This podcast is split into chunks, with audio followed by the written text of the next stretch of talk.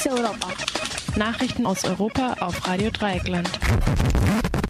Die Fokus Europa Nachrichten am Freitag, den 13. Juli. Zunächst der Überblick.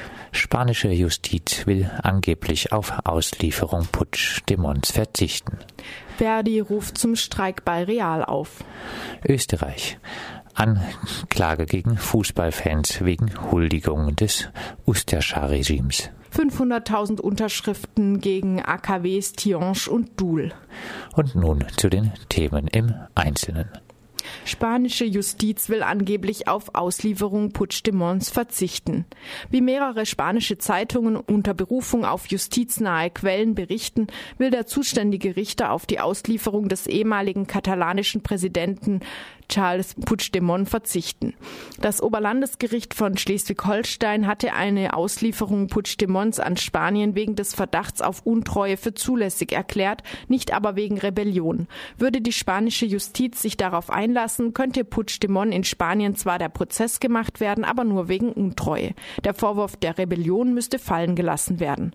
Wenn sich die Meldungen bestätigen, müsste Spanien den europäischen Haftbefehl gegen Puigdemont zurückziehen, es im Dezember 2000 2017 schon einmal getan hat, als die belgische Justiz wegen Rebellion ebenfalls nicht ausliefern wollte. Der Vorwurf der Untreue bezieht sich auf die angebliche Finanzierung des Unabhängigkeitsreferendums aus der Staatskasse. Die spanische Justiz könnte nun noch vor dem Europäischen Gerichtshof in Luxemburg ziehen. Andererseits wollen auch Puigdemonts Anwälte bis vor das Verfassungsgericht gehen.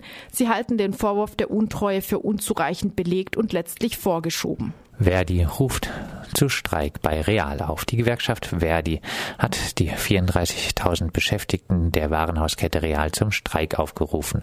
Grund ist die Entscheidung des Unternehmens, neu eingestellte Mitarbeiterinnen nicht mehr nach dem mit Verdi ausgehandelten Tarifvertrag, sondern nach dem Tarifvertrag der Gewerkschaft DHV zu bezahlen. Der Unterschied in der Bezahlung soll satte 23 Prozent betragen. Dafür ist die DHV aber Mitglied des christlichen Gewerkschaftsbundes. Wer nach DRV-Tarif bezahlt wird, kann sich also sicher sein, dass der Lohn den Grundsätzen der christlichen Soziallehre entspricht. Für einen Platz im Himmel reicht es immer. Österreich. Anklage gegen Fußballfans wegen Huldigung des Ustascher Regimes. Die Staatsanwaltschaft Salzburg hat Anklage gegen 14 Fußballfans mit kroatischen Wurzeln erhoben, weil sie dem faschistischen Ustascher Regime gehuldigt haben. Die Angeklagten beziehen sich nicht auf die aktuellen Feiern kroatischer Fans in Österreich, bei denen ebenfalls Fahnen der Ustascher gezeigt wurden, sondern auf Ereignisse des Jahres 2015. Die Angeklagten sollen bei zwei Anlässen den Ustascher Gruß eine Nachahmung des Hitlergrußes gezeigt haben.